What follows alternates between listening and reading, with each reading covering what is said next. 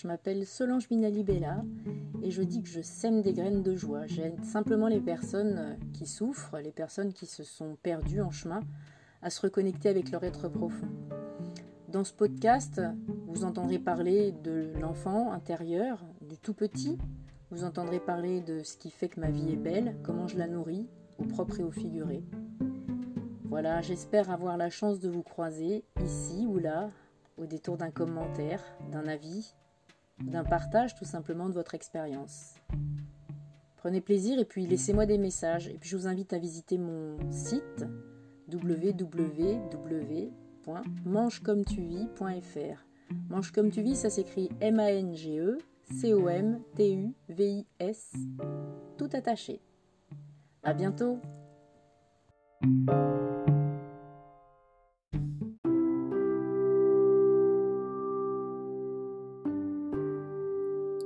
Bonjour à toutes et à tous. Ça y est, je lance la saison 3 du podcast Mange comme tu vis. C'est l'arrivée de l'hiver en médecine chinoise qui me motive. C'est synonyme de stagnation, de repos, de répit. L'hiver, au coin du feu, j'hiberne. Ce n'est pas toujours simple à mettre en œuvre, bien sûr, mais c'est vraiment ce que l'univers nous invite à faire. La nature est très yin en ce moment. Alors moi j'ai choisi de vous proposer une saison d'écoute. Je partage avec vous mes coups de cœur, mes échanges simples avec des personnes dont le parcours a allumé quelque chose en moi. Une petite ou une grande vague de curiosité, parfois d'émerveillement. Mes invités ont tous pour point commun de se nourrir spirituellement et d'avoir un chemin inspirant.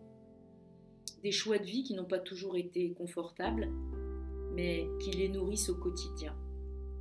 D'une manière ou d'une autre, hein, de par leur fonction ou leur façon d'aborder la vie, ils cultivent ce qui est bon en somme. C'est la saison du repli. Elle précède le grand printemps. Et moi, j'ai envie de vous inviter, par ces rencontres, à semer des graines de joie dans vos existences. Merci à toutes ces belles âmes et merci à vous de les écouter.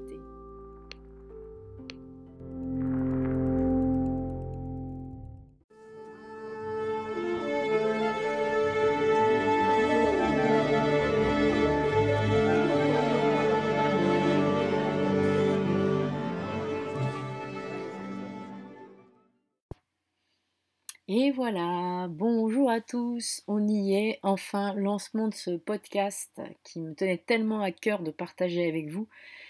On va semer des graines de joie, j'ai choisi de rencontrer des personnes dont le parcours m'a inspiré et de lancer ce podcast pour euh, célébrer l'arrivée de l'hiver en médecine chinoise.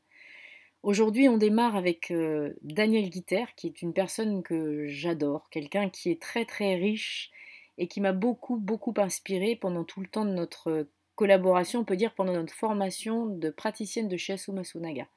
Donc je vous laisse découvrir Daniel euh, dans toute sa générosité, euh, avec tout ce qu'elle a pu mettre en place et tout ce qu'elle a traversé d'épreuves pour arriver aujourd'hui à ce qu'elle est. J'espère que ce parcours vous inspirera et que vous aurez envie de laisser des commentaires à la fin de ce podcast. Bonne écoute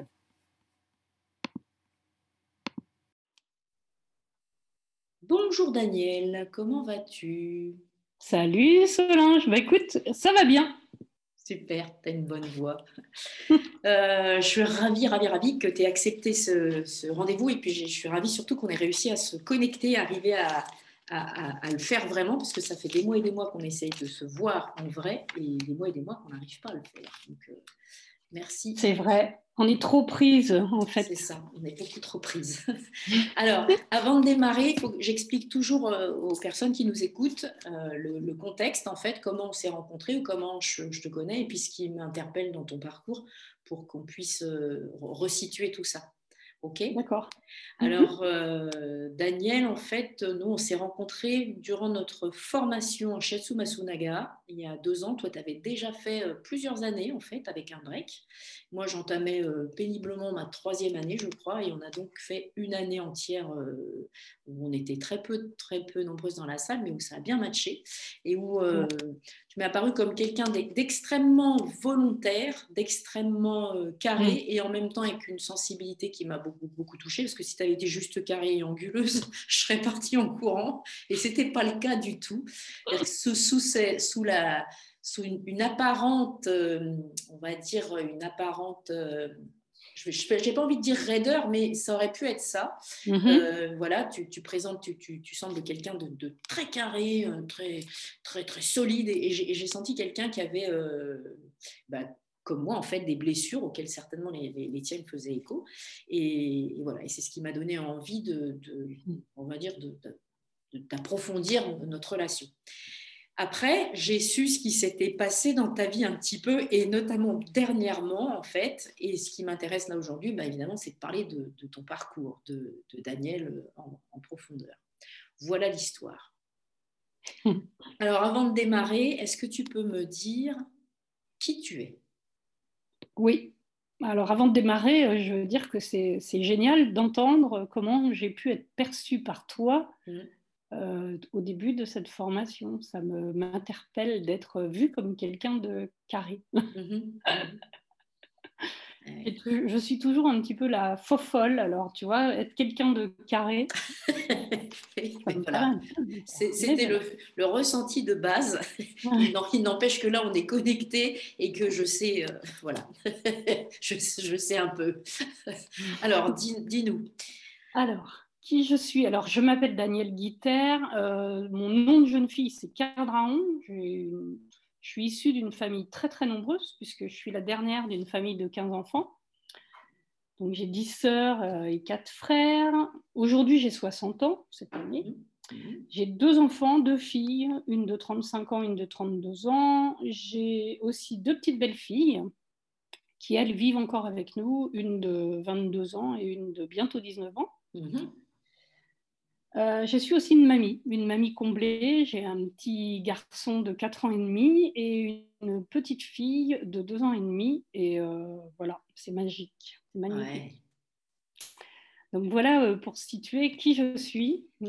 D'accord. Ça, c'est en profondeur qui tu es. Maintenant, est-ce que tu peux me dire, avant, avant qu'on parle de ton parcours, ce que tu fais maintenant, ta, fonction maintenant, si tu en as une, parce que tu dis que tu as 60 ans, euh, quelle est ta fonction dans, la vie Alors, euh, j'ai été licenciée de mon emploi nourricier, on va dire, en 2019, donc l'année dernière. Donc, depuis, je suis à Pôle emploi en attendant la retraite. Euh, voilà. Et euh, mon occupation principale actuellement, je suis coprésidente d'une jeune association de préfiguration et on souhaite devenir une coopérative d'intérêt collectif. Voilà. D'accord. Très bien. Donc l'association s'appelle Zen House, l'escalier bien-être. Ok, donc ça, on va en parler euh, beaucoup, beaucoup après. Alors, je continue euh, les, petites questions que je me prépare et que, en fait, euh, j'envoie toujours aux personnes si elles souhaitent y répondre. Et puis, tu me dis vraiment si tu veux y répondre ou pas. et, si tu le sens pas, tu, on passe. Penses-tu nourrir une spiritualité? Et si tu nourris ta spiritualité, comment la nourris-tu? Alors, euh, bah, en fait, euh, c'est tout mon parcours de vie qui m'a amené euh, à cet état. je dois dire que, bah, voilà, dans ma famille, on allait au catéchisme, on faisait la communion, mais je ne suis pas quelqu'un qui, était une croyante. Je ne suis pas croyante, j'ai pas de religion vraiment. bon, j'ai baptisé mes enfants, ils ont fait leur communion, mais voilà, je suis pas plus croyante que ça. Et puis petit à petit, en fait, en découvrant euh, différentes personnes, différentes choses, euh, et moi-même, j'en suis, euh, j'ai été amenée à me connecter à quelque chose. Mhm. auquel je ne pourrais pas dire à quoi, à l'univers. Je pense qu'on est tous connectés à l'univers. Effectivement, euh, depuis quelques temps, euh, je, pratique un peu le yoga, alors pas assez à mon avis, et puis euh, à, moi, à mon grand regret. et euh, bah, la méditation, le yoga, euh, toutes ces techniques en fait qui nous reconnectent. Euh, et puis de plus en plus, en fait, j'ai un problème de cheville et je me suis rendu compte que j'étais vraiment pas connectée à la terre, mmh que j'étais quelqu'un de déconnecté. Alors, bah, voilà, j'essaie de me reconnecter. Je suis sensible aux, signes que, je que l'univers m'envoie et je suis sensible au fait qu'on est tous connectés. Mmh et je suis sensible au fait qu'on est tous un petit peu quelque part des êtres magiques et que parfois il suffit de vouloir les choses pour qu'elles vous arrivent. Waouh ça fait, euh, ça fait super écho. Je, suis, euh, je suis euh, émue d'entendre ça. C'est très chouette à entendre. Ok, donc maintenant, on, va parler un petit peu de ton parcours qui va nous amener à Zenaous, pourquoi tu, tu, tu, en es arrivé là? Est-ce que tu peux euh, euh, me dire à quel moment tu as senti que tu avais envie de faire ça et comment tu en es arrivé là? Voilà, quel a été ton parcours? Alors, je vais partir. Euh, bah, je suis issue d'une famille très pauvre. Hein. Mon papa était garçon de ferme, donc l'argent, on ne savait pas trop ce que c'était, mais on savait que ça pouvait aider. Hein. Là, pour nous, l'argent faisait le bonheur. Mmh Donc, euh, bah, j'ai commencé à travailler très très jeune. J'ai pas fait d'études. Euh, j'ai travaillé à 16 ans euh, dans une usine. Et puis mmh. voilà, j'ai été licenciée. J'ai retrouvé un autre emploi dans une autre usine. J'ai travaillé pendant 37 ans dans cette usine. J'ai travaillé pratiquement toute ma carrière comme chef d'équipe. Alors, mmh j'étais un chef. Je suis un chef né. Il faut que je commande. S'il y a quelque chose, voilà, il y a un groupe de personnes, il y a un truc à faire. Je ne vais pas attendre que les gens fassent de même. Euh, c'est mon caractère, c'est comme ça que je suis. Maintenant, je l'accepte, j'essaye de, de changer un peu ça parce que ça me, ça me pèse. Je voudrais bien être un petit peu différente, mais c'est difficile. Mhm. Et du coup, euh, bah, j'essaye de me soigner parce que c'est vrai que je suis vraiment un chef, j'ordonne. Voilà. Euh, j'ai travaillé dans un milieu hyper masculin. j'ai beaucoup souffert de ça. Au début, non, parce que voilà, j'ai pris euh, un peu la casquette. Euh, j'étais plutôt un homme dans mon boulot, pas une femme. Mhm. Euh, j'avais un mari hyper jaloux, donc du coup, porter des jupes, tout ça, c'était pas possible. Donc la casquette d'être un homme, ça me plaisait bien. Mhm. et puis, bah, j'ai voulu, bon voilà, le fait d'être chef d'équipe, tout ça, je voulais une reconnaissance. Je me suis rendu compte qu'en fait, au niveau de la reconnaissance professionnelle, le fait que je sois une femme euh, n'était pas reconnu, c'était un frein. Mmh. Euh, donc je suis allée valider et puis le fait que j'ai pas fait d'études. Donc le fait que je sois une femme, mais aussi le fait que j'ai pas fait d'études. Du mmh. coup, euh, j'ai été validée des diplômes. J'ai été chercher un BTS par la VAE, un BTS assistante technique d'ingénieur, un truc très technique, mmh. en disant voilà, je vais leur ramener ça. Si avec ça, ça suffit pas, je vois pas ce que je peux faire. ça n'a pas suffi. On m'a demandé si j'avais eu ce diplôme dans Bonux, tu vois. Euh, donc je me suis dit, euh, lors de mon parcours, en fait, quand j'ai fait mon bilan de compétences pour aller vers ma VAE, on m'avait dit que je pouvais valider une licence pro, un bac plus 3. Alors ça me faisait peur, hein, bac plus 3 quand tu n'as même pas été au lycée, euh, ça fait vraiment peur. Mmh, mmh. Mais bon, je me suis lancée, j'avais que ça à faire, je m'ennuyais dans mon boulot, j'en profitais des temps de pause au boulot que j'avais qui étaient de plus en plus longs parce mmh. que j'étais de moins en moins motivée et du coup, euh, j'ai fait mon dossier, j'ai validé ma licence pro. Donc, bien sûr, euh, licence pro management des organisations, assistante, assistante manager. Hein. Ouais. Toujours pareil, ça n'y a rien fait, ça ne suffisait pas. Alors, j'avais un diplôme euh, supérieur aux mecs qui bossaient dans la même équipe que moi, hein, qui étaient aussi mmh. des chefs d'équipe, mais ça suffisait pas. Bon, on m'a donné le même coefficient qu'eux quand même, parce que voilà, sinon je les aurais emmenés au prud'homme. Hein. Ils me battaient tout le temps tout le temps, tout le temps. Mm. J'ai eu euh, tout au début une, euh, une, équipe constituée principalement de femmes. Et puis, euh, à l'arrivée du dernier chef que j'ai eu, les femmes, avec le fil des années, ont été remplacées par des mecs. Donc, mm. j'ai fini par avoir une équipe exclusivement masculine. Donc, moi, je peux dire que j'ai eu les deux. Hein. Ouais, ouais. Et puis, euh, bah, j'ai vu que ça fonctionnait pas, hein, que des mecs euh, dirigés par une femme, euh, voilà, des machos dans la métallurgie. J'étais mmh. avec des métallos, quoi. Donc, mmh, mmh. je me suis battue vraiment encore. Hein. C'était vraiment un combat de tous les jours pour essayer d'avoir des femmes dans mon équipe, hein, parce que pour mon chef, les femmes, ça devait rester à la cuisine. Donc voilà, je me suis battue, battue, battue jusqu'au jour où je me suis rendu compte que ça ne me plaisait plus. En plus, j'étais obligée d'avoir un management vertical. Bah, au début, ça me plaisait, puisque c'est ma nature. Hein. Mmh, mmh. c'est moi le chef, je commande, tu fais ce que je dis. Puis petit à petit, je me suis rendu compte qu'avec une équipe paritaire euh, où il y avait la parité, je veux mmh. dire, euh, je voulais faire du management participatif. Le gros mot, le truc qui fâche. Alors mes collègues ne comprenaient pas cette notion.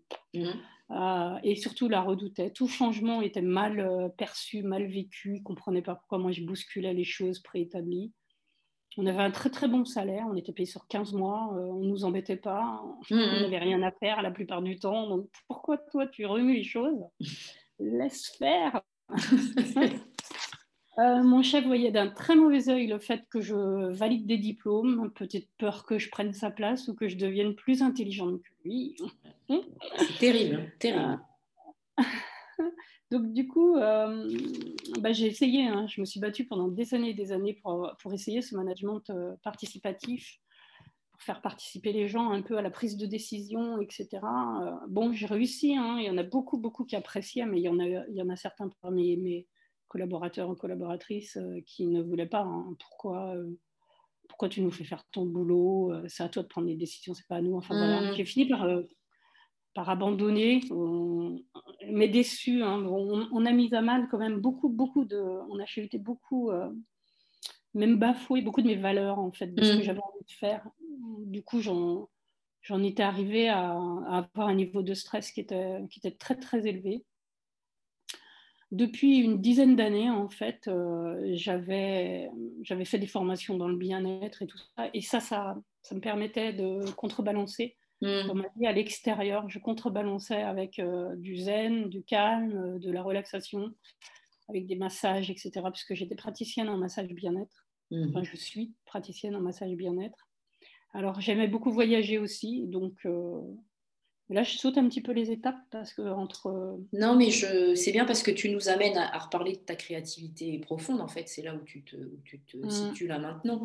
Mais tu peux revenir en arrière si tu veux. En fait, ce que j'entends, c'est que tu as dû guerroyer simplement pour être toi-même et pour que ta, part féminine elle soit juste acceptée et que finalement, ça n'a pas été possible pendant toute ta vie euh, euh, professionnelle en tant que salarié. Ça a toujours été la guerre ben, à la fois dans ma vie professionnelle et aussi dans ma vie familiale, puisque je te disais, j'ai un mari qui était extrêmement jaloux, mais vraiment, il, il, était malade. Hein, ah euh, en fait, euh, en 93, je me suis cassé une jambe au sport d'hiver. Mmh. Et du coup, euh, je me suis cassé une jambe, mais vraiment bien cassée. J'étais bloquée à la maison. et du coup, là, j'ai bouquiné, bouquiné, bouquiné. J'ai fait que ça. Mes journées, je les ai passées à bouquiner. Euh, et, à réfléchir. Et là, je me suis rendu compte qu'en fait, euh, ce que j'étais en train de vivre, bah, c'était pas ce que je voulais vivre. En fait, mmh. j'étais pas, j'étais pas dans mon élément, j'étais n'étais pas mmh. heureuse, j'étais pas. Alors mes enfants étaient en bas âge, c'était difficile, mais j'ai, là, j'ai compris, j'ai vu que je pouvais pas vieillir avec mon mari. C'était pas mmh. possible. La façon dont il me traitait, parce que bah, en fait, j'étais à sa merci. J'étais alitée, avec une jambe cassée, je pouvais pas monter à l'étage. Et j'étais vraiment à sa merci. Je me suis mmh. rendu compte que vieillir avec lui, mais c'était la cata. Quoi. Je ne sais pas mmh, comment il m'aurait traité, mais ça aurait été terrible. Et puis du coup, ben, le cheminement s'est fait petit à petit. Hein. Et en 95, j'ai lu un livre. J'ai lu un livre qui s'appelle Un été sans aube. Alors les auteurs, c'est pas très connu. Hein. C'est c'est Jean-Yves euh, Soucy et Agob euh, Achikian. Donc c'est pas très. Mais l'été, un été sans eau. Oui, je rechercherai. Je rechercherai pour le mettre en lien dans la description. Donc en fait, c'est un roman qui retrace euh, la vie, voilà, le sort tragique des Arméniens pendant, depuis la, Grande Guerre, depuis la, Première Guerre. Mm-hmm. Et ça raconte en fait le massacre des Arméniens, le génocide des Arméniens. Mais mm-hmm. tout ça, c'est romancé avec une histoire, une famille, etc. Et là, alors ce que j'ai oublié de dire, c'est que bah, je suis issue d'une famille euh, très modeste, hein, je l'ai mmh déjà dit, mais très raciste. Euh, pratiquement tout le monde vote Front National. Et moi, jusqu'en 95, j'étais euh, mmh. cette personne éduquée comme, comme quelqu'un qui doit avoir peur de l'étranger, etc. Et ce livre a fait un, déclic. Je, peux, je me rappelle précisément de l'endroit où j'étais, J'étais en 95, donc j'étais au bord du Chassezac en Ardèche, en train de lire. et là, j'ai eu ce déclic en me disant Attends, tu es raciste, toi? Mais non, c'est pas possible. Ah oui. C'est pas toi, c'est pas possible. Et donc, je suis devenue le vilain petit canard de la maison et de la famille. Mmh. Parce que, ben voilà, hein, j'avais, j'avais. Alors, euh, je pense que j'ai, je suis montée dans, un, dans une autre sphère. J'ai, j'ai évolué spirituellement, je pense. Là, je suis passée à quelque chose, euh, mmh, à quelque chose d'autre, voilà. Et puis j'ai pris conscience que la vie que je menais, euh, par les gens qui m'entouraient, que ce soit au travail, qui était aussi la même chose hein, dans le travail, voilà, c'était les mêmes gens en fait, et je me suis rendu compte euh, que, que tout ça, euh, c'était pas moi, c'était pas mes valeurs, c'était pas. Oui, du coup, euh, ce que j'entends là-dedans, c'est qu'en fait, tu étais dans un cadre qui avait été préétabli, tu as, as, eu une éducation et tu étais simplement jusqu'à tard en fait le fruit de cette mmh. éducation-là, point barre. Il n'y avait pas de prise de conscience, il n'y avait pas de. Tu vivais en fait en roue libre, quoi. Étais, alors, il y avait des prises de conscience parce que, euh, malgré tout, tu vois, tout ce qui était, euh, euh, je veux dire, tout ce qui était autour de mon travail et du management et de la façon dont on, s'occupe de l'humain dans les entreprises ou dans les sociétés, tout ça. Bon, j'étais déjà, si tu veux, j'étais déjà bien impliquée au niveau syndical. Mmh. J'avais des, des, mandats de représentante du personnel. J'essayais de de faire bouger un peu les choses. Mmh. J'avais déjà une prise de conscience à un certain niveau, mais pas au niveau de ma vie, de moi. Mmh, mmh, euh, donc après, donc, euh, après ce bouquin, effectivement, il y a eu tout un passage. Hein. Je t'ai dit, en 93, je me suis cassé la jambe. En 95, j'ai lu le bouquin. Euh, j'ai senti que ça bougeait. On, parle du cycle des 7 ans, mais je crois que voilà, m'a fallu c'est des cycles qu'il faut, il faut emmagasiner les choses, il faut prendre le temps et de toute manière, il n'y a rien qui se fait quand ce n'est pas le moment. Mmh. Et euh, bah, petit à petit, euh, voilà, ça s'est aggravé dans ma vie familiale. Euh, les rapports étaient très très compliqués, très très difficiles. Et puis mmh. en, décembre 99, à Noël 99, mon mari s'est suicidé. Mmh. Et là, ben voilà quoi. Donc ça a été le gros le gros bouleversement complet. Là, tu prends une grande claque et mm, puis bah, il faut te remettre sur les rails. Euh, heureusement, j'avais un boulot, un boulot qui me nourrissait bien parce que je me suis retrouvée bah, en fait euh, avec les mêmes charges et puis un seul salaire, hein, bien sûr, mm, aucune couverture, euh, personne pour m'aider. Enfin, j'avais ma famille, en hein, soutien, j'avais ma famille, mais financièrement, je veux dire, pas de soutien. Donc, du coup, c'est là où j'ai vraiment commencé à, me dire bah, il faut que je me trouve un deuxième travail pour pouvoir euh, bah, financer les études de mes filles mmh. euh, et puis voilà continuer à gérer ma, ma, vie comme elle était avant et je me suis mise voilà à faire du bien-être à être plus autour du à faire beaucoup plus en fait. Et puis bah, une autre date 2003 en 2002 j'ai rencontré Jérôme. 2003 il est venu vivre chez moi. Mmh. Euh, ben voilà, un amour, euh, c'est c'est la personne que j'ai demandé à l'univers, je peux le dire. Mm. Euh, c'est vraiment, je, je, voulais quelqu'un, mais je voulais quelqu'un qui n'ait pas ses défauts, tel défaut, tel défaut. J'ai mm. vraiment demandé hein, la personne mm. précisément. Je crois que quand tu demandes une demande bien précise, tu l'as. Moi, j'appelle Mamour mon char d'assaut. Pourquoi en fait? C'est parce que j'avais vu un, un film qui, est un film avec un Italien dont je ne me rappelle pas le nom. D'ailleurs, tiens, ça m'y fait penser. Là, ça s'appelle euh, La vie est belle ou, quelque chose comme ça. ça je ne sais pas si ça te parle. En fait, euh, c'est pareil. C'est en temps de la guerre et puis c'est des juifs. On va les emmener dans les camps de concentration. Et euh, en fait, le papa qui fait croire à son gamin qui est, qui est jeune que c'est en fait un jeu Mhm. Et comme il adore les chars d'assaut, et eh ben, il lui dit que s'il gagne, il aura un mhm. char d'assaut. Et à la fin de, ce film, le gamin croit vraiment avoir gagné un char d'assaut. Sublime film de Benigni. Ah, magique. Magique. Moi, je dis, ma vie, voilà, c'est ça. Ça a été euh, vraiment un combat. Et euh, est arrivé mon char d'assaut. Je l'ai gagné. Hmm. Hmm. C'est comme ça. Donc euh, Jérôme, lui, c'est un homme qui est très gentil, très discret, mais par contre, il me freine. Je suis quelqu'un qui euh, a été freiné tout, tout le temps. Mm-hmm. Et du, jour où j'ai été euh, un peu libre de faire ce que je voulais, ben, en fait, je pars dans tous les sens. Oui, il canalise un peu. Ah ouais, lui, il me canalise énormément. Alors, après, voilà, ça a avancé. En 2009, j'ai rencontré euh, Richie. Je ne sais pas si tu le connais, c'est un professeur de yoga. Oh oui, très bien. Donc, j'ai rencontré Richie et euh, il m'a parlé d'un projet qu'il avait de créer une maison du bien-être. Mm-hmm. Et euh, ben, avec Jérôme, on en a discuté, etc. Puis moi, je sentais vraiment hein, qu'il fallait que j'arrête le travail que je faisais j'avais des plaques, en fait, euh, des boutons. Euh, à chaque fois que j'arrivais dans, dans l'usine, j'avais des plaques euh, sur les, sur les avant-bras. Hein. La réaction épidermique, disons-le, ça n'allait pas fort. Hein. je, je, mettais des coups de pied hein, pour aller au boulot quand même. C'était de pire en pire, vraiment. Et là, en fait, c'est ma santé. Je me suis rendu mmh. compte que ma glande thyroïde déconnait c'était vraiment ma santé, mais il a fallu encore un peu de temps hein, pour que j'en prenne conscience. Mm.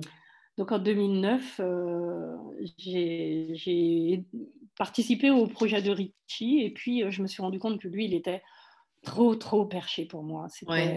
Ça partait dans tous les sens. Enfin, je l'adore, c'est quelqu'un, mais je sentais que moi, je ne pouvais pas accompagner mm, ce projet. Donc j'ai retiré, je me suis retirée. Hein, voilà. lui, il a continué, il a monté ce projet. Hein, oui, je me rappelle très bien. C'était une très très belle, euh, une très belle idée en fait, une très très belle idée. Ça demandait un, vrai leader. Et, il était lui-même leader, tout en n'ayant pas, euh, on va dire, cette euh, casquette-là vraiment. Elle lui allait pas assez cette casquette. en fait, moi, je me suis rendu compte qu'on n'avait pas tous les deux les compétences pour monter une entreprise. Mmh, moi, j'étais n'étais mmh. pas entrepreneuse, j'avais n'avais pas de compétences, ou en tout cas, j'avais des compétences, mais pas suffisantes. Et du coup, euh, bah, ça a fait son petit chemin. Et puis, euh, tranquillement, euh, j'ai réfléchi à ce projet en me disant, bah, là, j'ai rencontré Alain aussi avec Richie. Hein, c'est grâce à Richie que j'ai rencontré Alain et le shiatsu. Mmh, mmh. Et du coup, bah, en fait, je savais ce qu'était le shiatsu, mais les études longues, j'avais pas envie. Et puis Alain, euh, du fait qu'il venait à Meaux, je me suis dit, bah ouais, je n'avais pas envie d'aller à Paris ou d'aller dans une école autre. Euh, et puis là, il venait à Meaux, je me suis lancée avec Alain. Donc j'ai commencé le shiatsu avec Alain en, on va dire, 2009-2010. Mhm. On va dire qui c'est Alain, parce qu'on parle d'Alain, ah puisque nous, on le connaît toutes les deux. C'est Alain Saknowski, donc, qui est, président de la Fédération française de Shiatsu Masunaga. Voilà, qui fut notre professeur et qui fut notre professeur de shiatsu pendant de longues années. Euh, et donc, euh, bah, ça a fait son, mon projet a fait son chemin petit à petit. J'ai rencontré beaucoup de professionnels en santé bien-être qui sont devenus mes amis, mes copines. Et puis, je me suis rendu compte que, ben, en fait, euh, il, il, fallait les aider pour parce qu'en fait, ce sont la majorité des femmes, qu'elles ne vivent pas tout à fait de leur euh, métier. Elles sont hyper compétentes dans leur euh, pratique, mais elles ne sont pas des entrepreneuses. Mmh. Et du coup, moi, j'ai eu l'idée de monter un peu la maison du bien-être, mais plus un côté euh, aide aux praticiens. Mmh. Au début de mon projet, c'était plus ça, aider les praticiens, les faire travailler ensemble et les faire monter en compétences en entrepreneuriat pour qu'elles puissent vivre de leur, de leur métier. Et puis du coup, j'ai rencontré, euh, j'ai regardé, et comme je m'ennuyais dans mon boulot, je savais que j'avais du droit à la formation. Oui. Euh, alors j'ai été aussi déléguée régionale à la Massif. D'ailleurs, je le suis toujours. Et j'ai rencontré l'économie sociale et solidaire via justement ce poste, enfin ce rôle au sein de la Massif, au sein de la gouvernance de la Massif. Et euh, du coup, je, je, me suis dit, tiens, c'est quoi cette économie? Ça existe vraiment? Euh, Qu'est-ce que c'est? Je ne la connaissais pas du tout. Pour moi, on crée une entreprise euh, capitaliste. Voilà. Mmh. Du coup, je me suis documentée, j'ai fait des recherches sur l'économie sociale et solidaire et j'ai vu qu'à Marne-la-Vallée, il y avait la chaire de l'ESS. et j'ai rencontré donc le responsable de la chaire de l'ESS qui s'appelle Hervé de Falvar et comme je venais de valider euh, ma licence pro, je me suis dit, tiens, pourquoi pas valider une licence pro en économie sociale et solidaire, puisque mhm. j'ai le niveau, euh, on va dire, euh, les compétences. Aller sur les bancs de l'école, ça, ça me plairait, j'ai toujours aimé apprendre. Mmh. Donc j'ai été le rencontrer, ça c'était en décembre 2015. J'ai été le rencontrer et bon, on a discuté peut-être une petite demi-heure, je lui ai expliqué mon projet. Il m'a dit Mais non, vous n'allez pas rentrer en licence, vous allez vous ennuyer, vous allez rentrer en Master 2. vous êtes sûr Parce que là, il va y avoir un petit souci quand même. En Master 2, ça fait bac plus 5, j'ai même pas le bac, hein. il faudrait peut-être le savoir. Euh, et il a rigolé, il m'a dit non, vous tracassez pas, vous rentrez en master 2 et vous allez rentrer, comme le master est en alternance, vous allez aller travailler chez Copanam. Ok, Copanam c'est quoi? Vous connaissez pas les CAE Ben étudiez et vous allez voir que votre projet colle idéalement à une CAE. Donc regardez les coopératives d'activité d'emploi, mhm. regardez ce que font Copanam et euh, regardez ce que propose le master et ce que propose la licence et faites votre choix. En tout cas, mhm. si vous voulez rentrer en licence, je vous prends en licence. Mais si vous voulez rentrer en master, je vous prends master.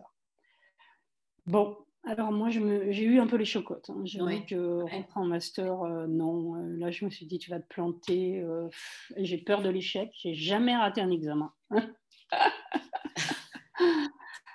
justement parce que je mets des parachutes et encore. Bah oui, c'est ça. Non, là, ce qui est super, c'est qu'il t'a vraiment fait confiance, que tu as eu affaire à un, homme en face de toi et que lui, en fait, là, du coup, c'est lui qui t'a c'est lui qui t'a ouvert cette porte et qui t'a dit que c'était possible, qui a ouvert cette possibilité-là. Et tu peux nous dire justement, parce que là, tu, as, tu as, donné euh, un acronyme, tu as donné euh, un nom de, de, boîte. De coopérative. Voilà, et tu peux dire un petit peu ce que ce que c'est Ouais. Ouais. Donc une coopérative d'activité d'emploi, euh, c'est une. En fait, quand on est le statut privilégié par nos, notre société capitaliste, mmh c'est le statut d'auto-entrepreneur. Oui. Et, parce que comme ça, tu sors des, des sondages de tu sors, tu n'es plus euh, demandeur d'emploi, tu crées ton emploi en statut d'auto-entreprise et puis tu bénéficies de très peu euh, de protection sociale. Donc ça arrange euh, notre société capitaliste. Et du coup, la les CAE, ce sont des gens qui se sont mis ensemble pour dire, ben non, le meilleur statut en France, c'est le statut de salarié. Du coup, on va regrouper les, les auto-entrepreneurs, on va leur donner la possibilité de se salarier donc, il y a les entreprises de portage qui font ça mmh. aussi, hein, portage salarial. Mmh C'est-à-dire que plutôt que d'avoir ce statut d'auto-entrepreneur où tu ne payes pas de cotisation sociale pratiquement, mais du coup, tu n'as pas de couverture sociale, bah, ces entreprises de portage salarial, elles vont, tu leur donnes ton, ta rémunération, l'argent que tu t'es fait dans le mmh. mois, tu leur donnes et eux, ils te reversent ça en salaire, en payant tes cotisations, en gardant un peu pour... Euh, congés payés, etc. Donc ça, ça s'appelle le portage salarial. Mhm. Mais les coopératives, elles voient encore autrement que le portage salarial, plus vers une société alternative, parce qu'elles accompagnent les porteurs de projets, elles leur permettent d'entrer dans la gouvernance de la coopérative, c'est-à-dire qu'ils peuvent devenir mhm. actionnaires, enfin voilà, prendre des parts dans la coopérative, mais en plus, ils leur proposent un accompagnement dans l'entrepreneuriat, c'est-à-dire mhm. qu'ils les portent, mais ils les accompagnent avec des ateliers, etc. Donc c'est ça une coopérative d'activité d'emploi. Alors, il n'y en a pas trop euh, en Seine-et-Marne, il y en a une à Melun. Euh, par contre, il y en a beaucoup des sectorisés, par exemple, coopératives d'activité d'emploi euh, dans le bâtiment, par exemple. Mhm, mhm. Or, Copanam, je me suis bien renseignée sur Copanam, eux, ils, accompagnent, ils autorisent les gens à rentrer, même si tu ne fais pas de chiffre d'affaires. Parce que souvent, on dit bah, il faut un certain chiffre d'affaires pour rentrer dans la COP. Mais là, non. Et puis, ça peut être un rempailleur de chaises ou un promeneur d'animaux ou ça peut être un ingénieur informatique ou un écrivain ou euh, un chercheur.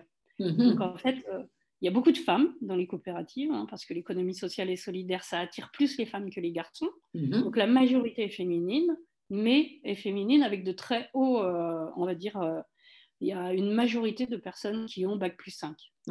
Au niveau de compétences et, et, d'études. Un niveau de compétences élevé. Euh, mais, pas, mais pas que. Hein. Il ne faut mmh. pas faire une généralité. Oui, oui. généralité, ce n'est pas, pas ça. Donc voilà ce qu'est une coopérative d'activité d'emploi. Donc effectivement, moi je m'étais dit, bah, pourquoi pas monter une coopérative d'activité d'emploi pour les métiers du bien-être. Mmh. Voilà. Donc je suis partie avec cette idée. Et donc j'ai appelé Copanam. Puis je me suis dit, allez, je vais en master. Après tout, qu'est-ce que je ris? J'ai 57 ans. Euh, j'ai jamais mis les, mes fesses sur un banc d'études. Allons-y qu'est-ce que je risque Je vais m'amuser, je vais prendre ça euh, pour un temps, je ne vais pas aller au boulot. Oui, c'est ça. je ne vais pas aller au boulot. Donc rien que ça, c'était déjà motivant. Euh, avant de m'engager, j'ai été voir mon patron, puis je lui ai dit, ben voilà, je m'ennuie dans mon boulot, je suis arrivée au bout. Ce que je voudrais, c'est changer de poste. Alors voilà les postes qui m'intéressent au sein de l'entreprise. J'aimerais faire de la RH. RH, c'est mmh. ressources humaines. J'aimerais euh, être au bureau d'études pour euh, aménager les postes de travail pour que les gens travaillent dans les meilleures conditions. Et autre chose qui me plairait bien, c'est tout ce qui est hygiène, sécurité, environnement. Mmh.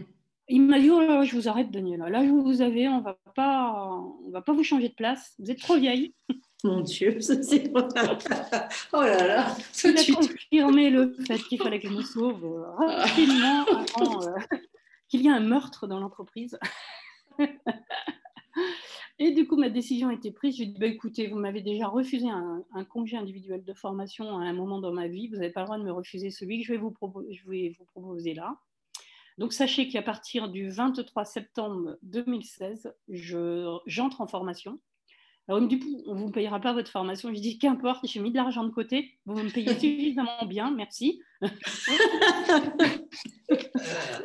j'ai mis de l'argent de côté et euh, je vais aller faire cette formation, euh, qu'on me la paye ou qu'on ne me la paye pas. Et puis, euh, donc, j'ai fait ma demande au fonds GESIF.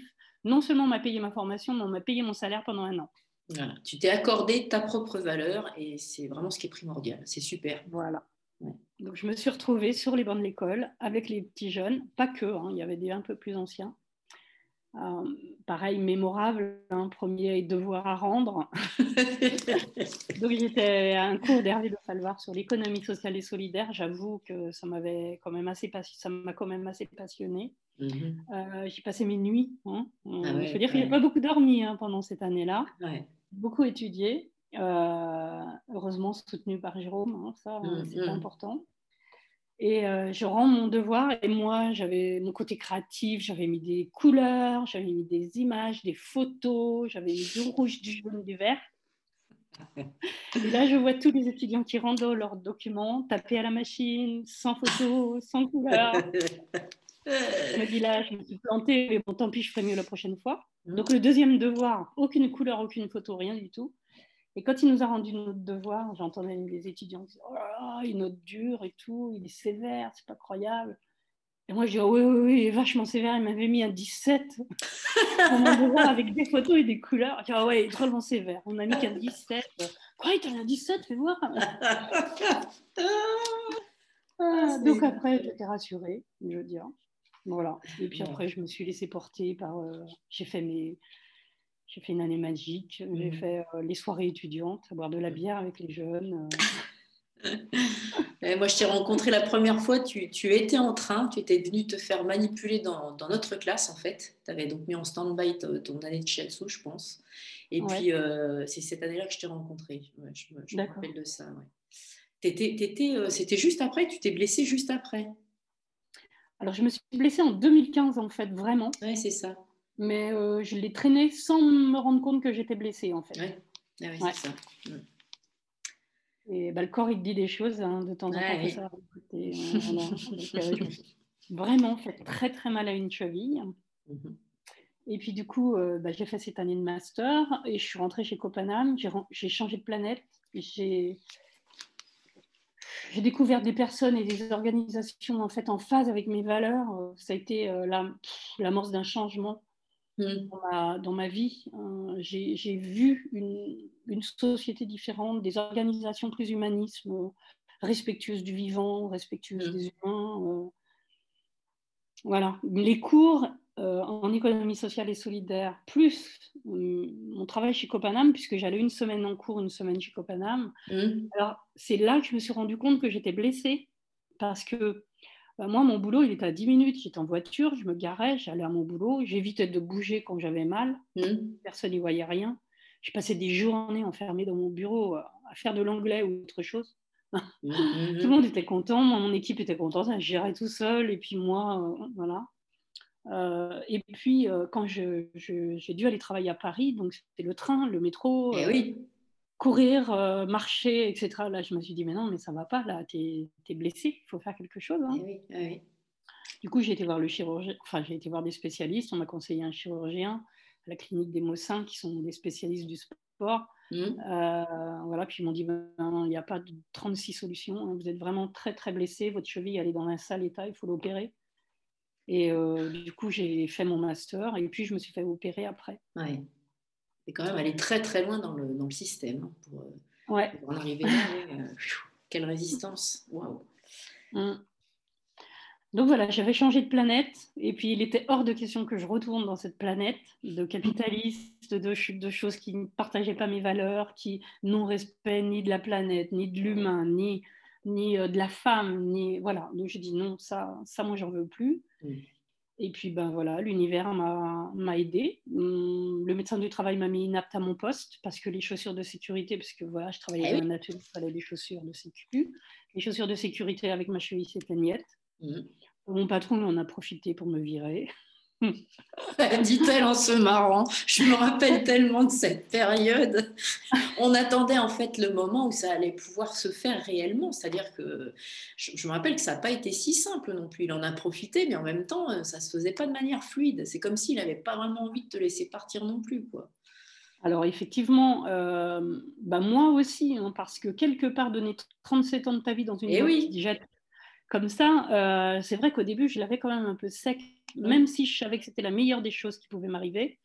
J'avais quand même cette hantise de plus avoir mon revenu, quoi. Et eh parce que mon revenu euh, m'assurait une stabilité, et j'étais dans cette euh, j'étais dans cette optique où il faut, si j'avais plus mon revenu, comment j'allais faire? Être mm. dépendante de mon mari, c'était quelque chose que je voulais absolument pas. Bien sûr. Et du coup, j'étais vraiment en période de bagarre constante. Mmh. Et du coup, je me suis bagarrée. Donc, il a, il a fait des erreurs dans sa procédure. L'inspecteur du travail, euh, la première fois, quand il a, pour la, enfin voilà, il a, il a dit non, vous ne pouvez pas la licencier, vous avez fait une erreur de procédure.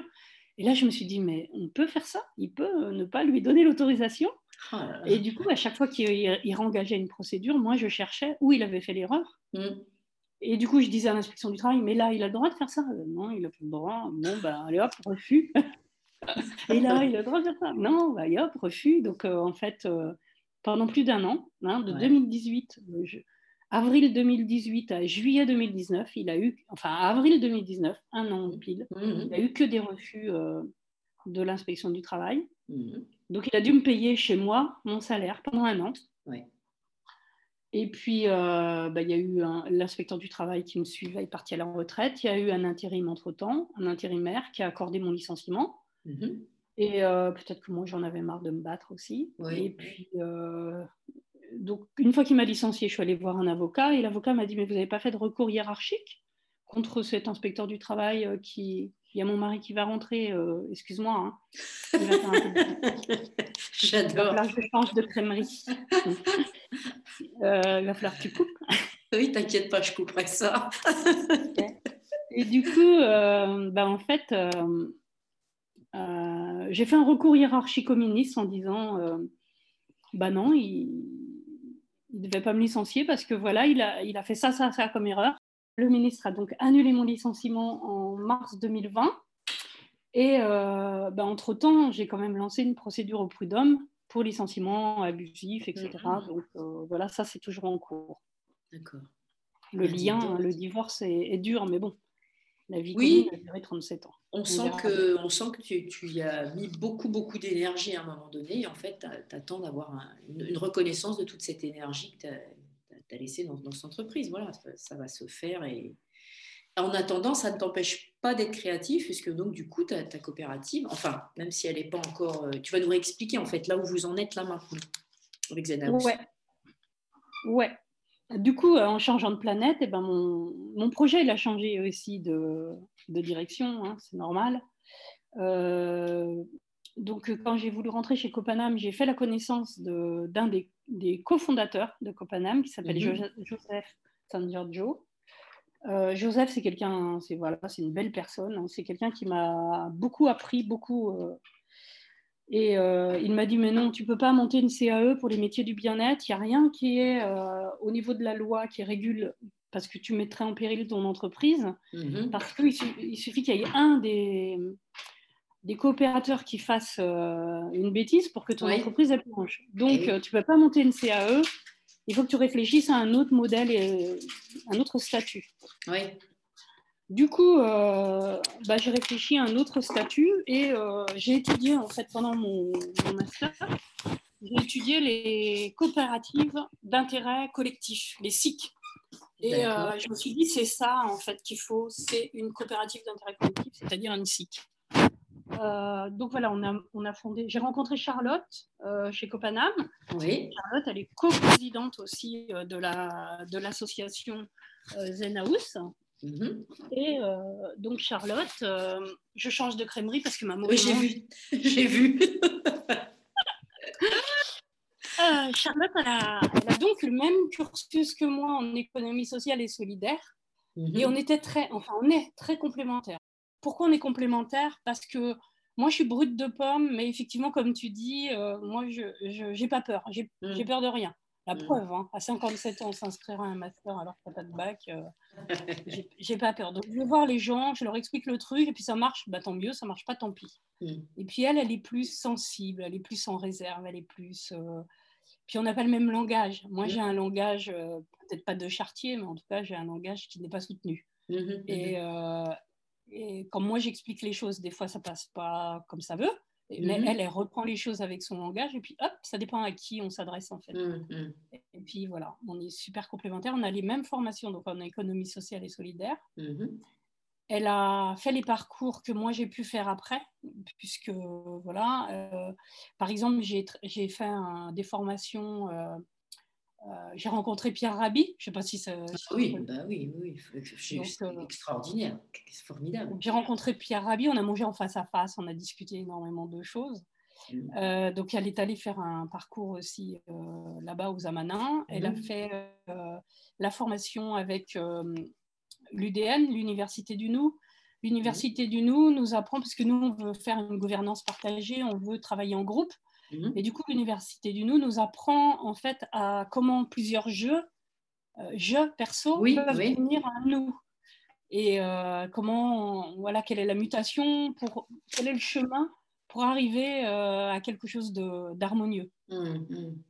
Donc moi, je l'ai fait en premier, puis Charlotte l'a fait après. Et puis moi, j'ai fait une formation sur les outils collaboratifs en présentiel mhm. et à distance. Donc les outils collaboratifs issus de l'éducation populaire pour euh, le, présentiel. Mhm. Et puis tout ce qui peut être euh, tout ce qui peut être fait à distance, mhm. parce que bah, on peut pas toujours être ensemble. Bien sûr. Euh, voilà.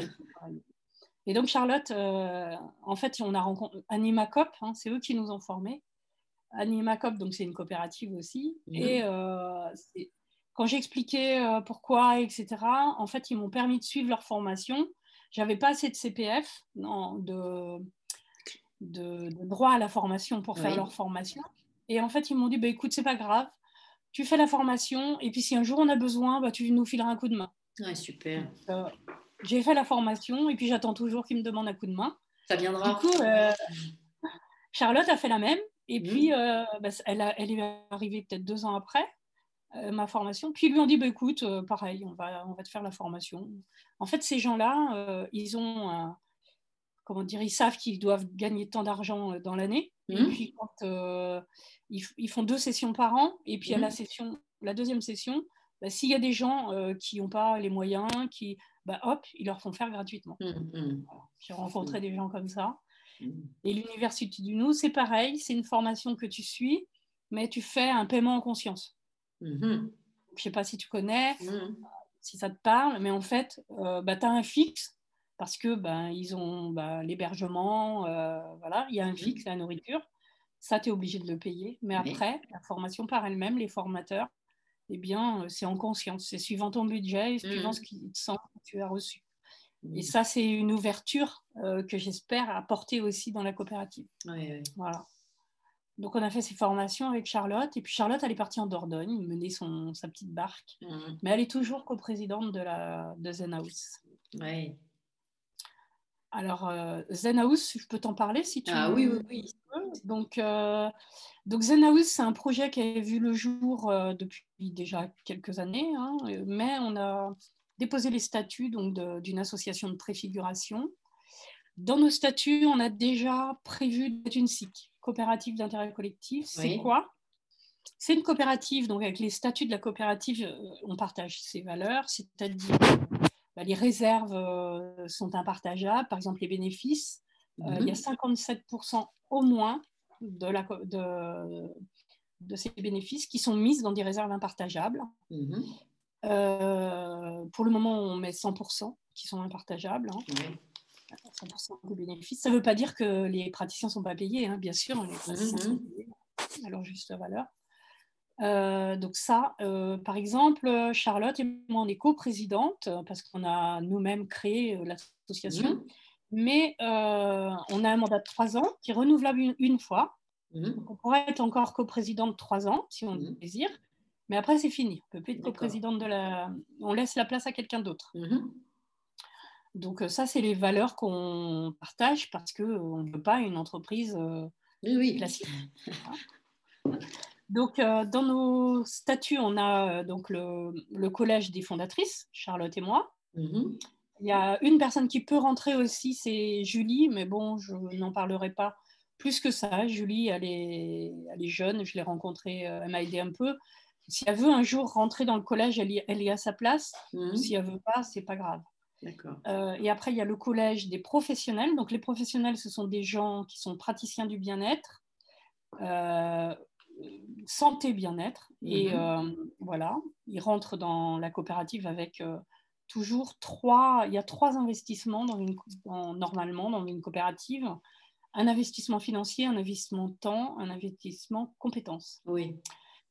Euh, voilà. Euh, après, tout ça, c'est régulé. Euh, voilà. C'est vraiment basé sur, sur, le, sur le fait que la personne, elle donne ce qu'elle peut. Oui, tout à fait.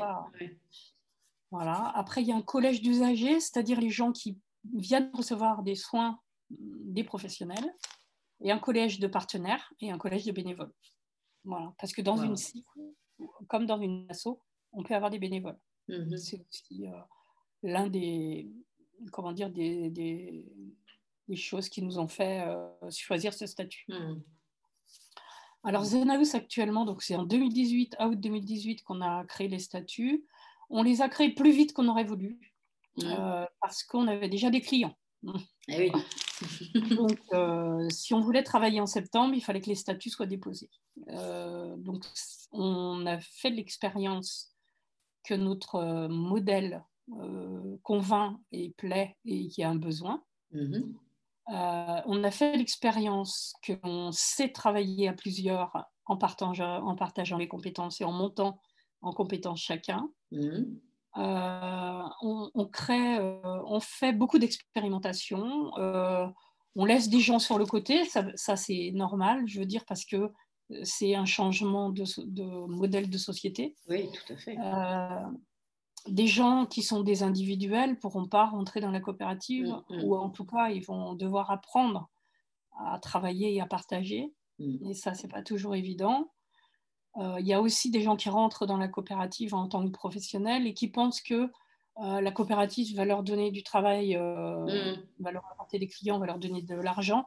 Et ça, c'est aussi une erreur parce qu'on mm. est au début, on n'a pas, pas de quoi nourrir, on va dire, mm. on n'a pas des projets, enfin, on n'a pas des clients, il faut, faut, faut, que ça fasse son chemin, quoi. On est tout au début de, de l'histoire. Et puis là, en 2020, il y a eu le Covid. Oui. Et euh, tout s'est stoppé. Hein. Et puis, il a fallu relancer la machine et ça se relance, mais ça ne se relance pas de la même manière. En fait, pour donner un exemple, on avait une salle qui nous était prêtée gracieusement par la mairie. Mmh. Et puis maintenant, bah, il faut qu'on la paye. Oui. Bah, ils ont moins de sous. Voilà, euh, c'est ça, c'est restriction de partout, donc forcément, y a, tout, tout s'ajuste. Donc, euh, c'est une belle histoire. Euh, c'est une, belle entreprise. Je pense que c'est pas parce que j'en suis à l'origine que je dis ça. Euh, vraiment, on voit que on voit qu'il y a un besoin. En fait, c'est ça, hein, une coopérative doit répondre aux besoins de son territoire. Mmh, mmh. On voit qu'il y a un besoin. L'idée de cette coopérative, c'est vraiment de trouver des payeurs pour les gens qui n'ont pas les moyens de payer euh, même s'ils payent un petit peu quelque chose. Mmh. Parce que nous, nos professions, en fait, les gens qui viennent nous voir, c'est vraiment, euh, comment je veux dire, c'est les gens qui ont des moyens. Il faut mmh. payer 60, 70, 80 euros. C'est pas tout le monde qui peut faire ça. Le public qu'on voudrait toucher et qu'on touche, heureusement, mmh. euh, actuellement, c'est un public qui déjà pense à donner à manger à leurs enfants et à les envoyer à l'école. avant de prendre soin d'eux. Donc, il faut déjà qu'on les convainque que nous, on, est utile pour qu'eux, ils puissent être bien, parce que s'ils ne sont pas bien, leurs enfants ne sont pas bien. Et, et voilà. Donc, ce qui est sympa, c'est qu'on arrive à toucher ce public-là. On n'a pas que ce public-là non plus. Hein, mmh, mmh. Mais euh, là, on est un petit peu à un virage, on va dire. Euh, il y a des gens qui veulent rentrer dans la coopérative, mais on est obligé de freiner. Pourquoi? Euh, Parce que ben, faire rentrer trop de monde, ça veut dire beaucoup plus d'administratif. Et actuellement, c'est moi qui porte tout, l'administratif, pratiquement. Et moi, je suis noyée, en fait, dans, je suis vraiment arrivée à saturation de ce que je peux faire. Donc euh, là, on a, on a des virages à prendre. Voilà, c'est ça qui est mmh. C'est qu'on ne lit pas sur nos lauriers, hein. on avance, on avance, puis on tourne, on prend des virages. on a pris un volet formation là, un virage formation, c'est sympa. Ouais, c'est top. En fait, vous êtes obligé de vous adapter sans arrêt, c'est ça qui est. Euh, Ouais. C'est ça qui est chouette aussi dans l'expérience. Que...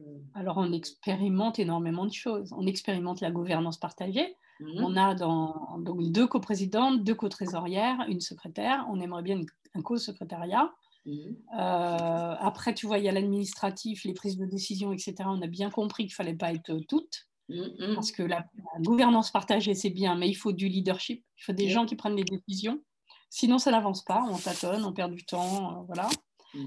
Après, on prend des décisions avec un mode de décision qui est différent. C'est un mode de décision par consentement, où c'est un petit peu différent. Il faut que les gens s'habituent à ça. On expérimente ça, la décision par consentement. On expérimente aussi euh, les ateliers d'intelligence collective par les outils de l'éducation populaire. Mm-hmm.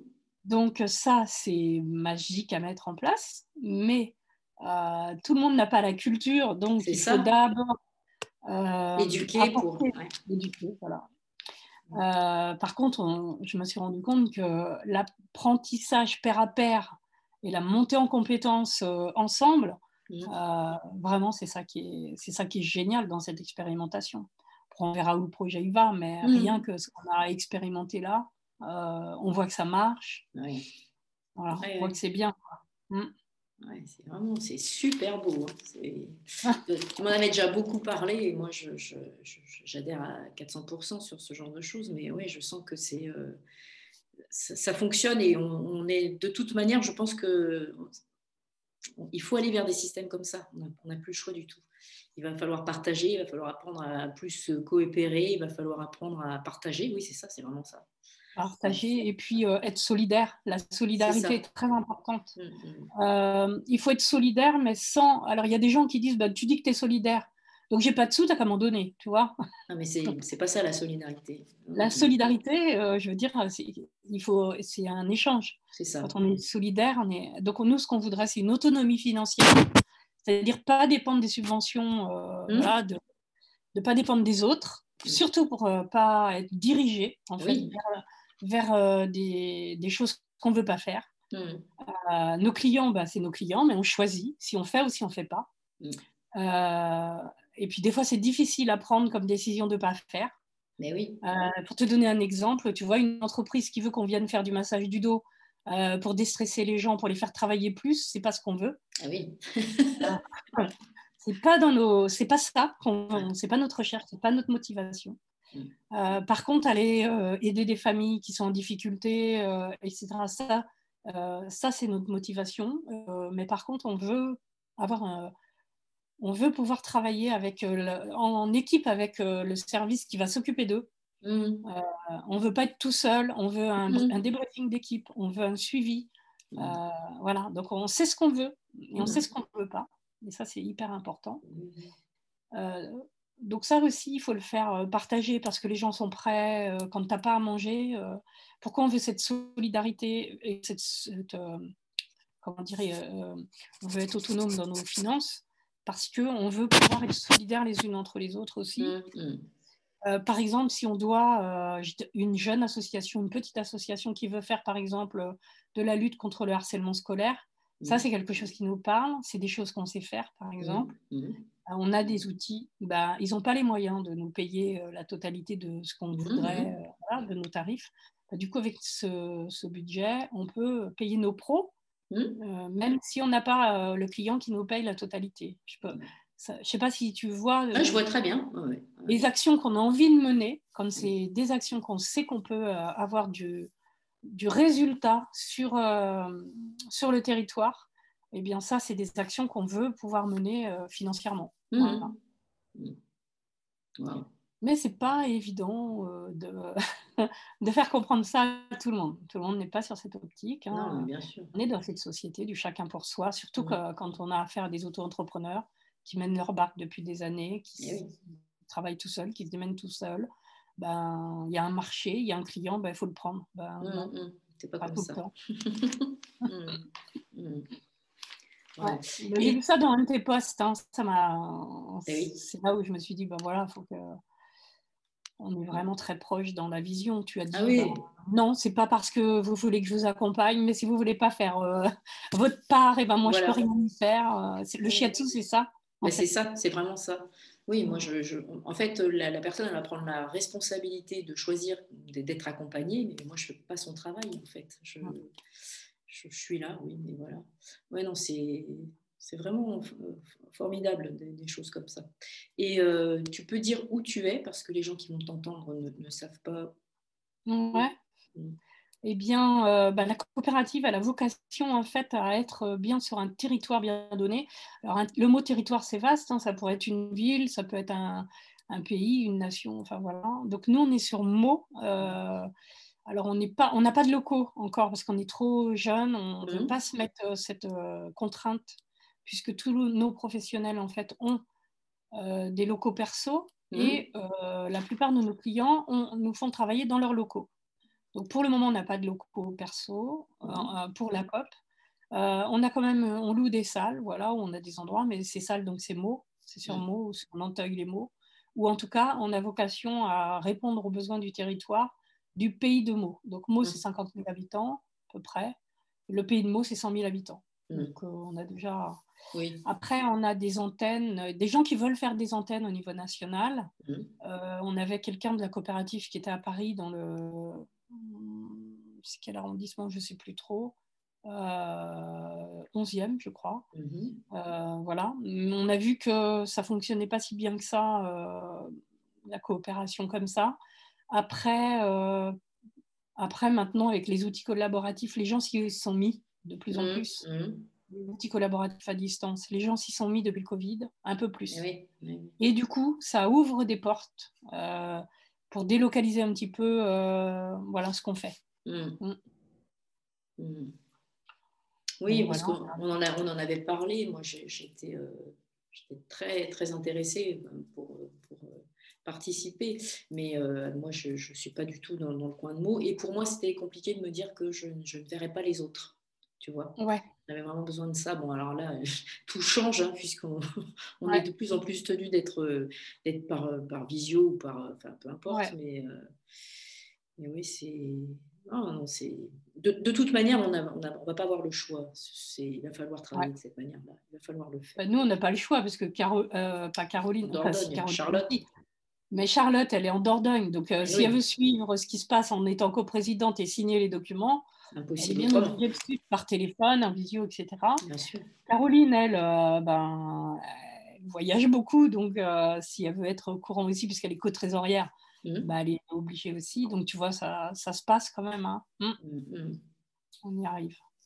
Super. Est-ce que tu peux dire un petit peu quel genre de, de praticien, justement, il y a dans, la coopérative? Alors dans la coopérative, euh, contrairement à ce qu'on pourrait penser, on n'est pas euh, unisecteur, euh, parce qu'il y a beaucoup de gens qui disent ouais, mais moi je suis déjà sophrologue, je voudrais pas avoir une autre sophrologue, etc. Nous, on est beaucoup de praticiens en shiatsu, voilà, voilà. avoir une base, en tout cas une base de toucher et mhm. de toucher sensible, hein, voilà, énergétique. Et on a donc des praticiens shiatsu, mais par exemple Marie-Claire elle travaille avec la VAX, qui est la une association reconnue sur Meaux euh, depuis des années qui euh, aide les patients qui sont malades du cancer ou les aidants. Mhm. Voilà. Euh, elle fait du douyin, elle fait aussi des ateliers saison. voilà, donc elle fait de l'individuel et du collectif. elle est aussi formatrice. Elle a mhm. pas mal de.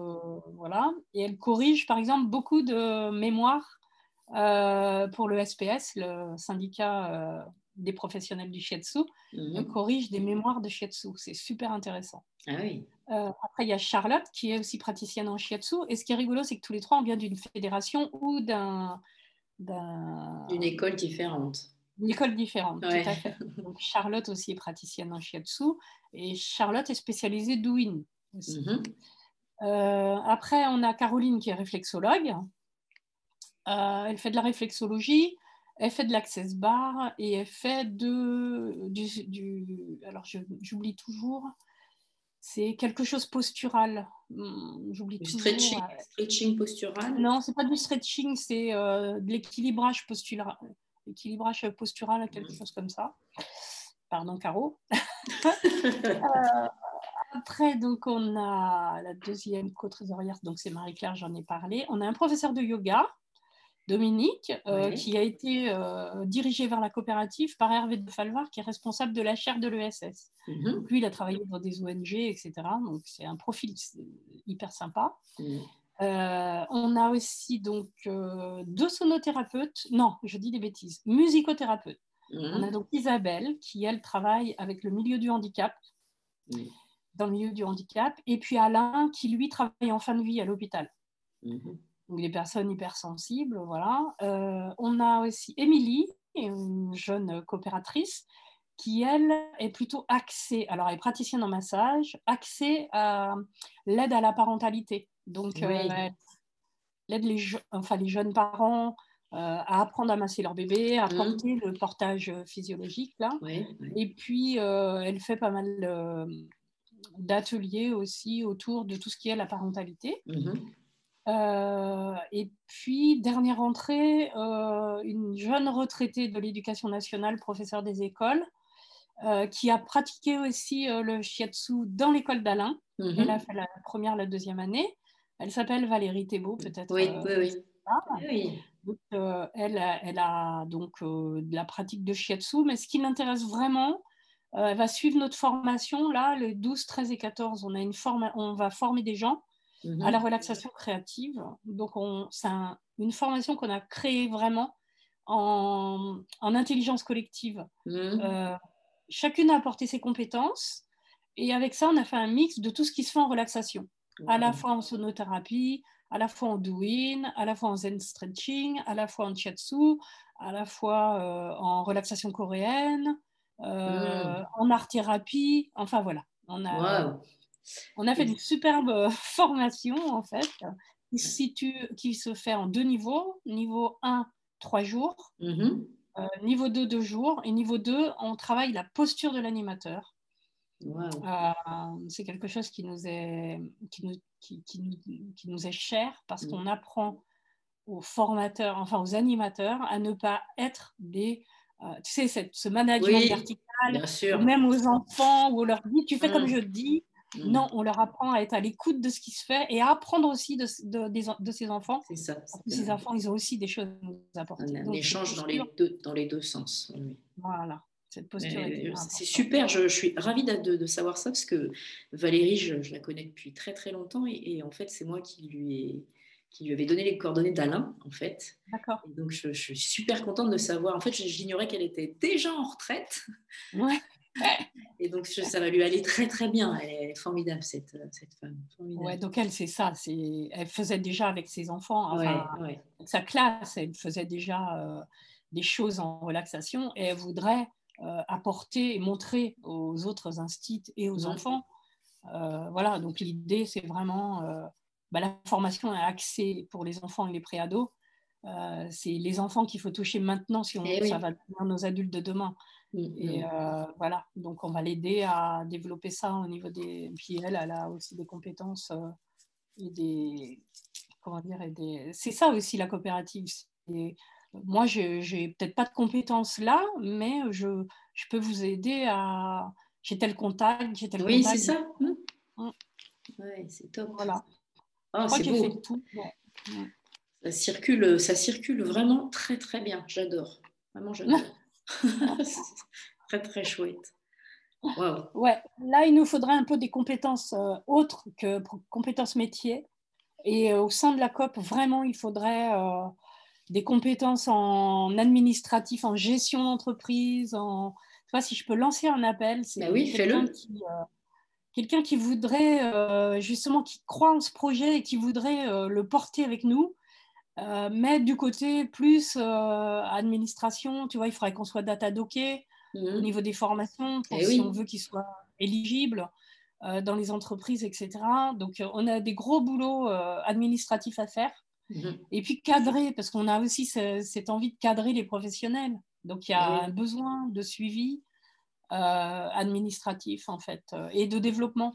Alors, des gens qui sont aussi, par exemple, très forts dans tout ce qui est communication, que ce soit les réseaux sociaux, que ce soit voilà, quelqu'un qui aurait des compétences en, design, euh, pour faire des posts, euh, pour refaire nos affiches, pour... Euh, voilà. Moi, je fais tout ça et franchement, il y a beaucoup de choses, je n'ai pas les compétences et ce n'est pas ce qui me motive.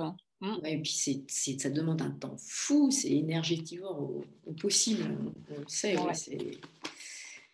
Bah, l'appel est lancé, ça c'est super. je, vais le relayer de toute manière, le remettre dans le, dans le, dans le descriptif aussi, ça. Et donc, est-ce que. Alors, on va doucement aller vers la, fin de, la discussion. De toute manière, si tu as envie, toi, après ça, de, commenter et d'ajouter des choses, ce sera toujours possible de le faire aussi. Est-ce que tu pourrais nous donner, justement, alors, tu as, eu toutes ces envies, toutes ces idées qui sont arrivées, on a bien compris, dans ta vie, parce que, parce que les accidents de la vie et puis les prises de conscience, elles, arrivent comme ça. Est-ce qu'il y a des gens, des personnes, alors tu as parlé de Pierre Rabhi, mais d'autres personnes, ou des livres, ou des docs, ou, enfin, des, choses qu'on pourrait recommander aux, gens qui nous écoutent? Et qui mm ont marqué? Alors euh, effectivement, euh, les livres, eh ben, bah, je te dis. Alors euh, effectivement, les livres, eh ben, bah, je te dis, j'ai eu un été sans eau qui m'a permis de, de, voir la vision de l'humain différemment, comment on peut être ami, avoir des enfants qui se côtoient, etc. Puis d'un seul coup exterminer l'autre juste par des idées. Donc voilà, ça, ce, ce bouquin. Euh, les films, ben, je conseille à tout le monde de regarder, pour avoir, euh, de regarder la, vie est belle. Euh, alors, comment s'appelle-t-il cet acteur italien? Ah, Je ne sais plus, mais. moi non plus, enfin voilà. je vais le retrouver, je vais le retrouver. Je recommande à tout le monde, surtout quelqu'un qui chercherait son char d'assaut. Hein. Après, euh, au niveau euh, des. Bah voilà, tout ce qui est un peu dans la culture alternative, c'est-à-dire tout ce qui, qui, tourne autour de l'écologie, euh, bah, que ce soit les colibris, par exemple. Moi, j'ai fait la formation des colibris. Ils ont l'université des colibris. Ils mhm. ont, par exemple, bah, beaucoup de choses à nous, à nous transmettre. j'ai fait la gouvernance partagée avec les colibris. J'ai fait, il y a un MOOC sur la permaculture, par exemple. Oui. Euh, et puis, il y a aussi les outils collaboratifs. Si des gens voulaient euh, commencer à collaborer, euh, il y a aussi des MOOC. Alors, les MOOC, qu'est-ce que c'est? Je vais expliquer ce qu'est un MOOC. Hein. Je me suis beaucoup, beaucoup formée par les MOOC et merci Internet. Parce que sans Internet, j'aurais pas pu valider tout ce que j'ai validé, ni apprendre tout ce que j'ai appris. Mm-hmm. les MOOC, ce sont des cours donnés par des universités, des grandes écoles francophones. on peut trouver ça sur la, planète, sur la sur la plateforme FUN, F-U-N, Formation universitaire numérique. Il y a l'Université des Colibris qui font plein de MOOC. Donc, c'est des cours qui vous donnent des UE avec les, sur FUN, des UE universitaires que vous pouvez valider pour vous donner des diplômes. Euh, c'est gratuit. C'est souvent, vous avez le temps, euh, voilà, c'est quand vous voulez, c'est une heure, une demi-heure par jour, etc. Et puis vous validez UE par UE. On peut tout apprendre. On peut tout apprendre. Tout ça, c'est euh, juste génial, ça. On peut apprendre l'anglais, on peut apprendre euh, les sciences, les mathématiques. On peut apprendre tout, tout, vraiment tout ce qui se passe euh, dans les grandes mm. écoles et dans les universités. Et les universités, on peut tout apprendre, mm. comme ça, gratuitement. Qu'est-ce que je pourrais donner d'autre comme conseil Regardez les coopératives. Si vous devez monter une entreprise, plutôt que de passer au statut d'auto-entrepreneur, regardez ce qui se passe dans les CAE. Euh, c'est des gens, c'est voilà, des, des, martiens. Il n'y a rien à dire d'autre. Un copanum, c'est une bande de martiens. Moi, je dis, à partir du moment où j'ai commencé à les côtoyer, je dis, mais où je suis quoi? Et en fait, je me suis rendu compte que cette planète, elle existe vraiment. c'est la planète Terre, elle est là. Il y a des humains qui sont euh, des humains euh, un peu. Euh, voilà, ils sont là. Il y a des Solange partout, il y a des, il y a Joseph San Giorgio par exemple, il y a le deuxième cofondateur de Copanam qui s'appelle Stéphane Veiller. Alors lui, c'est pareil, c'est un martien, alors du tonnerre. Hmm. Qu'est-ce que je pourrais donner d'autre comme conseil n'hésitez pas, quoi. Ne restez pas sur la télé, ne restez pas euh, sur les réseaux sociaux. Euh, allez voir ce qui se passe. Par exemple, ce week-end, j'étais, euh, j'étais au bord de la mer, à côté de la boule, avec des, un rassemblement national. Bon, on avait tous le masque et tout, hein. on peut mmh. le faire. Eh Mais sur l'éco-construction, j'ai mmh. appris des choses. J'ai vu des yourtes, j'ai vu des maisons faites avec des sacs remplis de terre. Mmh, j'ai vu des trucs, mais ça m'a donné plein d'idées, c'est génial. Oui, c'est ça. Rencontrer ces gens, allez voir les amanins si vous voulez passer un séjour en vacances mmh. avec votre famille. Vous allez avoir dans un écolieu, euh, vous allez manger bio, vous allez euh, voir, ils ont leur potager, vous allez être dans des constructions complètement. Euh, voilà, allez, allez voir des choses comme ça. Mmh, mmh. Oui, il y, a beaucoup de choses. Bah, tu sais, il y, y, a Brigitte notamment avec son écogite dans, au port ah de la Dordogne. Bah oui, c'est fabuleux là, c'est pareil. Hein. Bah, écoute, tu vois, moi j'y vais, dans, vais dans trois semaines, moi, tu vois, j'emmène des gens en ah, bah. retraite là-bas. D'accord. Formidable, formidable lieu. Super. Bah écoute, c'est super. Là, moi, j'ai plein de choses. Je vais mettre tout ça en, description donc de, de, de la, de l'épisode. Et puis, euh, alors oui, hein, une dernière chose quand même, et qui est vraiment euh, importante. Est où est-ce qu'on peut te contacter, te retrouver, les réseaux sociaux, un site, euh, enfin tout ce que tu veux? un site internet, j'ai pas eu le temps de le faire encore. Non, mais Ça va se faire, mais bon, voilà. Donc, euh, on a euh, effectivement une page Facebook, et on a un, comment c'est Instagram, voilà. Mmh. Alors, on en a deux même, parce que j'ai fait une grosse bêtise cet été. On était sur une grosse campagne de communication et puis j'ai voulu mettre à jour le site internet, non, la page Facebook et la page Instagram et j'ai donné l'âge de la COP, enfin de mmh. Zen House, deux ans et du coup, hop, ils m'ont tout bloqué parce qu'on est mineur. Ah J'adore Bravo Impossible de récupérer les codes, d'avoir euh, le, droit d'y retourner. J'ai pas réussi. je suis, suis pas douée en tout. Voilà, là j'ai échoué, je le dis. Du coup, j'ai refait un site, un site euh, une page euh, Facebook, une page Facebook, voilà. Donc vous tapez COP Coopérative The House, vous devriez trouver. Oui, je le, je le noterai aussi coopérative Zenhouse ou euh, COP euh, ou COP Zenmo, je ne sais plus. en tout cas, on a les deux et Instagram pareil, mais dans tous les cas, les deux, c'est nous. il y en a un, on ne peut plus publier, plus recevoir les messages et rien du tout. Donc, si vous ne recevez pas le message, cherchez l'autre. C'est pas le bon. Mais moi, je vais mettre le bon dans le descriptif, t'inquiète pas. Après, il y a un numéro de téléphone, une adresse email, numéro de téléphone 07 78 55 75 93. C'est le téléphone de l'association Venhouse. Et puis l'adresse mail, coopérative sans l'accent sur le E, mhm. tout en minuscule, coopérative.zen.house.gmail.com. Super, facile. on est encore chez Google, mais, eh ça, va Je compte sur toi. Bon, super Daniel, je te remercie beaucoup, beaucoup. Euh, je, vais, euh, je, t'indiquerai quand, quand, je vais euh, publier le, le, podcast pour que tu puisses le partager, pour que tu puisses le faire entendre aussi. Je remets donc tout en lien dans, dans le descriptif.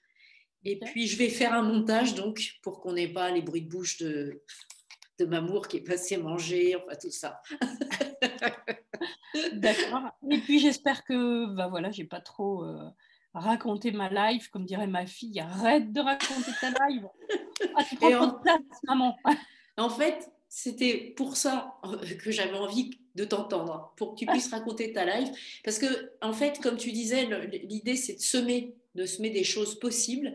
Et en fait, le but de tous ces podcasts, c'est ça, de toutes, de, toutes ces rencontres, c'est de dire aux gens, euh, voilà, ne restez pas bloqué sur la télévision, ne restez pas bloqué dans votre cadre, sortez de la roue du hamster. Il y a des possibilités et vous avez tous un potentiel. En fait, vous l'ignorez parce que souvent il a, été, euh, il a été bridé, il a été enfermé et il y a moyen de faire des choses. Et, et surtout, on vous attend avec les compétences que vous avez, qui vous semblent peut-être des choses pas, pas importante, pas euh, rutilante, pas enfin tout ce qu'on veut. Mais par exemple, tu vois, là, tu parlais d'un site internet, peut-être qu'il y a quelqu'un qui sait faire un site internet et qui pourrait, euh, tu vois, je sais pas, se manifester en disant, bah écoute, moi ça m'intéresse vraiment, euh, ma petite coopération c'est ça, voilà, tu vois.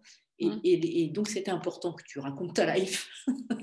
c'était important, vraiment important, parce que sincèrement, je me dis, tu viens de très très loin, quoi.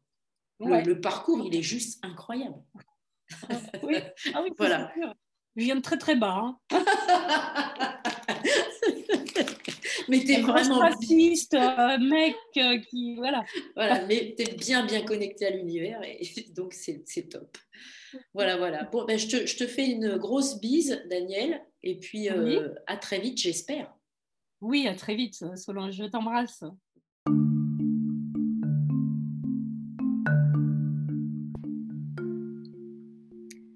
Voilà, vous avez rencontré Danielle. Elle a partagé avec nous ce qu'elle est. J'espère que vous avez été aussi touchés que moi par euh, la richesse de son parcours, par la richesse de ses paroles, par euh, la richesse de cette âme-là. Voilà, si le podcast vous a plu, je vous invite vraiment à laisser des commentaires, à mettre 5 étoiles sur Apple Podcast. Ça va permettre à, ce podcast de, s'enhardir, ce qui est vraiment important pour moi puisque je, lance cette troisième saison aujourd'hui et que j'aimerais vraiment pouvoir impacter un maximum de monde simplement en partageant ces parcours. Pour moi, c'était vraiment important de pouvoir ressemer ce qui avait pu être pour moi à un moment donné quelque chose d'inspirant qui a pu euh, euh, m'orienter différemment, que ce soit au niveau de la réflexion ou même des choses vraiment actées. En rencontrant ces personnes, eh bien, il, s'est passé des choses dans ma vie. Et ce que j'essaye de faire avec ce podcast, ben, c'est de ressemer à mon tour, en espérant que à votre tour, vous aurez envie de partager, donc de partager le podcast et puis de partager vos impressions, vos critiques, et, je trouve ça vraiment important dans le monde dans lequel on vit en ce moment, qui est vraiment en grande évolution.